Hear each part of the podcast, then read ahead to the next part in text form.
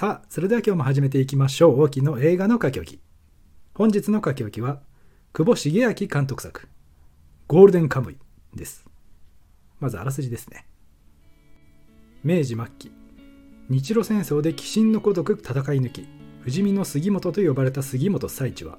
かつてゴールドラッシュに沸いた北海道の山中で砂金を探す日々を送っていた。ある時、居合わせた男からアイヌの埋蔵金の在りかを示した入れ墨を入れた囚人たちが網走刑務所から脱走したという話を聞く。酔っ払いのざれ言と真に受けなかった杉本だったがその男の体にはまさしくその話通りの地図のような入れ墨があった。その折冬眠明けのヒグマに襲われた杉本はアイヌの少女アシリパに命を救われ事の経緯を伝える。自身の父親が近海強奪事件の被害者の一人だったアシリパは杉本に協力し2人は奪われたアインの金塊を探し始める。という物語。出演キャストには山崎賢人さん山田杏奈さん前田ゴードンさん大和優馬さん工藤飛鳥さん柳俊太郎さん大谷翔平さん勝也さん牧田スポーツさん玉木宏さん舘ひろしさん高畑充希さん他となっております。えー、改めましてこの沖の映画の書き置きついに100回目ということで皆様のご愛顧誠にありがとうございます。趣味の延長線で始めたポッドキャストですけどもここまで続けられるとは思ってなかったですね。100回目の節目ということでかねてから計画していたジングルと BGM っていうのをオリジナルのものに更新しました、まあ、編集してる僕が忘れてなければ新しいものになっているはずですが、ね、いかがですかね？作曲、まあ DTM ですけど、そういったことが初めてだったので結構苦労しましたが、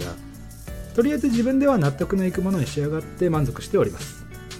これからこのジングル、BGM とともにですね、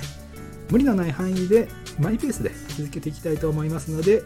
ぜひとも大きな映画の書き置きをこれからもよろしくお願いいたしますと。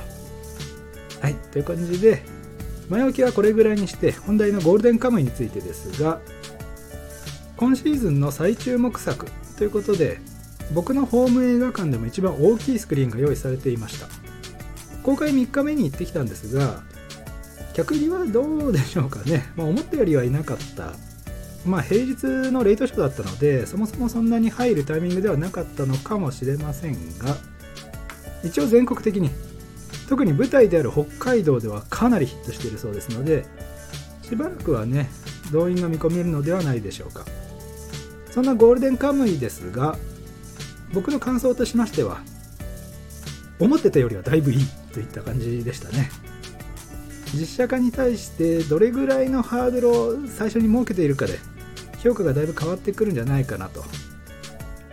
僕は原作の方は全部読んでまして大好きな漫画の一つですけども実写映画化が決まった時にもう絶対に無理だと思ったんですよね。あのいろんな要素が詰まった面白いものを映画に落とし込めるわけがないと。多分原作ファンのほとんどがそう思ってかなり低いハードル。もうくるぶしぐらいの高さのハードル設定で見に行ったんじゃないかと、まあ、勝手に予想しておりますがその低い期待値で見たら悪くない。むしろ頑張ったじゃんと褒めるぐらいだったんじゃないですかね。しかも監督が久保茂明さん。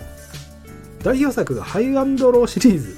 ワーストシリーズですからね。もうとてもじゃない。そのシリーズが大好きな方が聞いてらしたら申し訳ないですし大変失礼ですけど。とてもじゃないけどその手腕じゃ無理だろうとね。期待してなかったところに案外悪くない内容ですよこれは個人的にすごいことやり遂げたなと。賞賛を送りたいですね。だってハイアンドローですよ。ねこれ これ本当にすごいことなんで皆さんぜひ褒めてあげてください。それでそんなハイアンドローで培われた演出が非常に効果的に生きた部分がありましてそれがオープニングですね。203コーチでの突撃シーンがねあこれハイアンドローのあれじゃんってなりませんでした。謎にみんな工場みたいなところに集まって並んで喧嘩を始めるシーンですね。あれを実に彷彿とさせる場面でしたね。それでまたあそこのアクションも非常に良かったですよね。スピーディーで迫力もありましたし主演の山崎賢人さんの身体能力も十二分に発揮されていました。ほぼアスリートと言っていいぐらいの身体能力じゃないかなと。本当にすごいんですよね。実写化イコール山崎賢人さんみたいな図式ができつつありますけどあの見た目と肉体身体能力を見ちゃうとね主人公である杉本彩一そのものとは言えないまでも杉本彩一でもいいかっていうふうに思わせちゃうんですよね。本当に素晴らしい俳優だなと。邦画界で重宝される意味が分かった気がします。それで映画の内容に話を戻しますとしっかり漫画を意識した。というか漫画をそのまま映像化したって感じでしたね。これは捉え方それぞれあると思いますが原作のファンならやっぱり余計なことをしてほしくないじゃないですか。オリジナルキャラを入れてみたり映画として作りやすいように場所や場面を変えたり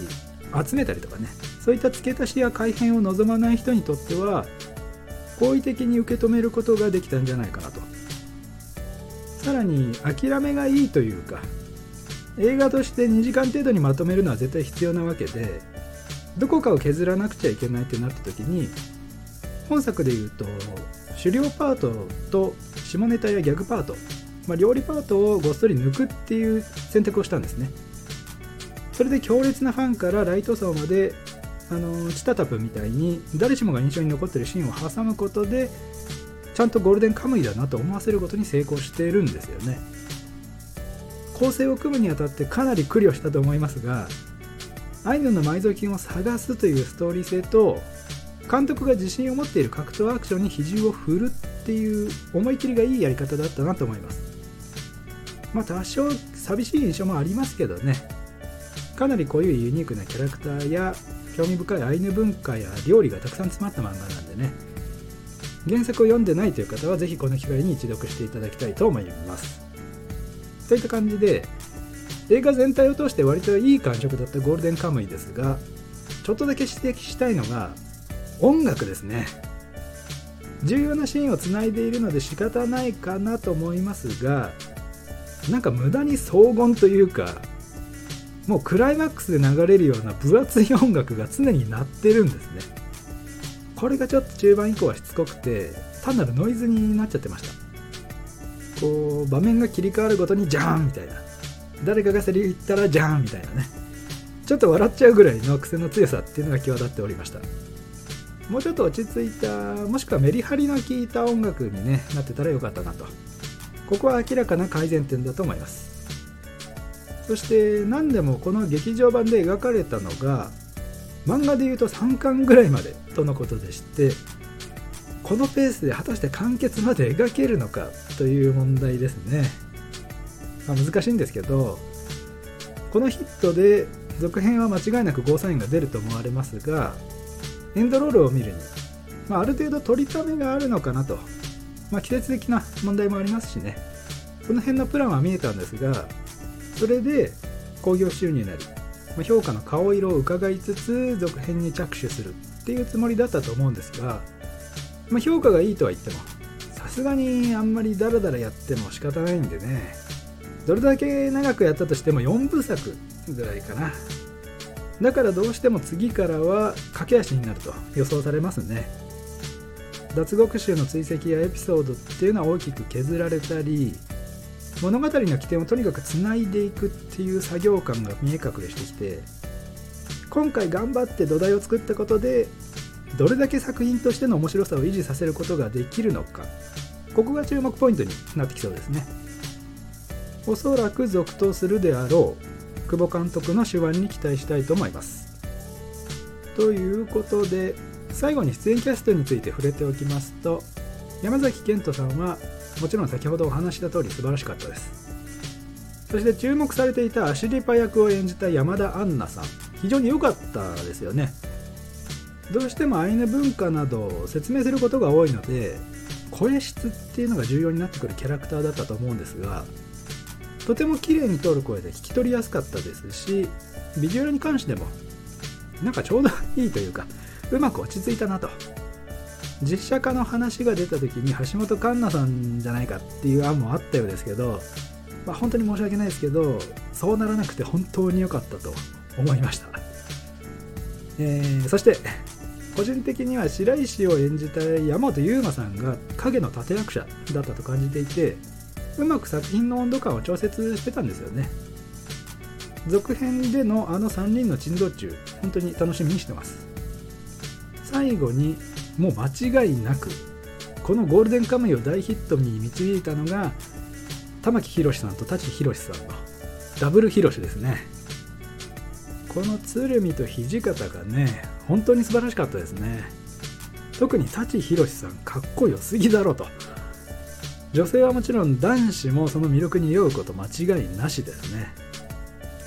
玉木さんの色気が混じった声も周囲の人間をことごとく虜にする鶴見らしくてね良かったなと。この2人を見るためだけに映画を見に行ってもいいんじゃないかと言えるぐらい大変素晴らしい仕事ぶりでした。ありがとうございました。